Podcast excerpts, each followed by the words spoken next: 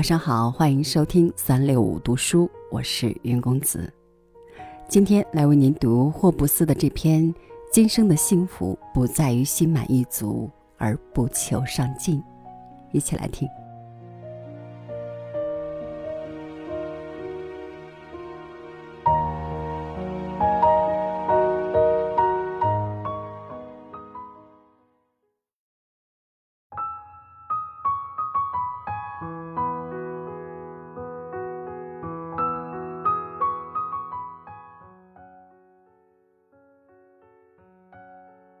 所谓品行，指的不是行为端正有礼，如怎样对人行礼，在旁人面前怎样漱口、怎样剔牙等等细微末节，而是指有关在团结与和平中共同生活的人类品质。为了这一目的，我们要认识到，今生的幸福不在于心满意足而不求上进。就道德哲学家所说的那种集中的目的和最高的善，根本不存在。欲望终止的人和感觉与印象停顿的人，同样无法生活下去。幸福就是欲望从一个目标到另一个目标不断的发展，达到前一个目标，不过是为后一个目标铺平道路。所以，如此的原因在于。人类欲望的目的不是在一清间享受一次就完了，而是要永远确保达到未来欲望的道路。因此，所有的人的自愿行为和倾向，便不但是要得到满意的生活，而是要保证这种生活。所不同者，只是方式有别而已。这种方式上的差异。一部分是由于不同的人激情各有不同，另一部分则是由于个人对于产生欲望的效果的原因具有不同的认识或看法。因此，我首先作为全人类共有的普遍倾向提出来的便是：得其一，思其二，死而后已，永无休止的全食欲。造成这种情形的原因，并不永远是人们得陇望蜀，希望获得比现有取得的快乐还要更大的快乐，也不是他不满足于一般的权势，而是因为他不是多求，就会连现在的权势以及取得美好生活的手段也保不住。因此，权势至尊的君王便要在国内致力于通过法律，在国外致力于通过战争来保持其权势。办到这一点之后，新的欲望又会随之而起。有些人是为求心辟疆土之名，有些人是为求安逸和肉体之乐。还有些人则希望在某些艺术或智能方面出类拔萃，以博得人们的赞扬或阿谀。财富、荣誉、统治权或其他权势的竞争，使人倾向于争斗、敌对和战争，因为竞争的一方达成其愿望的方式就是杀害、征服、排挤、驱逐另一方。特别是赞誉的竞争，使人倾向于厚古薄今，因为人与生者敬，而不与死者争。对死者赋予过当之欲，就可以使生者之荣相形逊色。追求安逸与肉欲之乐的欲望，使人服从一个共同的权利。因为有了这种欲望之后，人们就会放弃那种通过自身勤奋努力渴望获得的保障。为死惧伤也使人产生同样的倾向，其理由也相同。反之，贫困倔强的人则对他们的现状不满。热衷于兵权的人也是一样，他们都倾向于继续保持造成战争的原因。并为此而挑起事端，制造叛乱。因为战功之荣，除征战以外是无法获得的；而要挽回败局，除了卷土重来，也别无希望。爱知识以及成平之事的艺术的欲望，也使人倾向于服从一个共同的权利，因为这种欲望包含着安闲的欲望，因之也就使人想求得他人权利的保障。好赞誉使人对自己尊重其判断的人做出称颂的行为，因为受到我们轻视的人，其赞誉也不为我们所重。爱身后之名的欲望也有同样的作用。尘世之欲，作为乐事而言，在死后要不是被淹没于天堂上难以言喻的乐趣之中，便会由于地狱极度的痛苦而被消灭。对于一个人来说是没有意义的。但这种声誉却绝非虚设。因为人们从遇见这种声誉，并遇见其后裔将由此而获益之中，就可以感到一种眼前的快慰。这种事情目前虽无法见到，但却可以构想，在感觉方面成为乐事的，在构想印象方面也是乐事。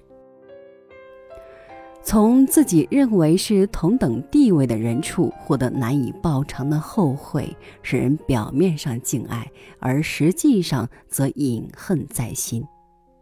这就像是使他处于一个绝望的欠债人的状况，由于不愿意见到他的债主，暗地里希望他去到一个再也见不着的地方。因为恩惠使人感恩，感恩就是饥饿。无法报偿的感恩，就是永世无法摆脱的饥饿。这对一个同等地位的人说来是令人生恨的，但从我们认为是尊卑的人方面受贿，则使人心生敬爱之情，因为这时感恩已经不是新的压力，而是愉快的接受。愉快的接受，就是人们所谓的感激。这对感恩者说来是这样的一种尊荣，以致一般都把它认为就是一种报答。会虽来自平辈或地位较低的人，只要有希望报偿，就使人生爱。因为在受惠者心目中，这种感恩是一种相互的帮助和服务，于是就产生一种在施惠上互相超过的竞争。这是一种最高贵和最有益的竞争，它使胜利者对自己的胜利感到高兴，而对方所受到的报复则是承认这一点。加害他人超过其所能或所愿弥补的程度，将使害人者恨受害者，因为他必须预料到的不是报复，便是怜佑。这两者都是令人生恨的事情。受压迫的恐惧使人先下手或结群以相助，因为除此之外，人们就没有保全性命与自由的方法了。不自信其智敏的人，在动乱中比自以为聪明或有权术的人更能获得胜利。因为后者喜欢商量计议，而前者则将由于怕上圈套而先下手。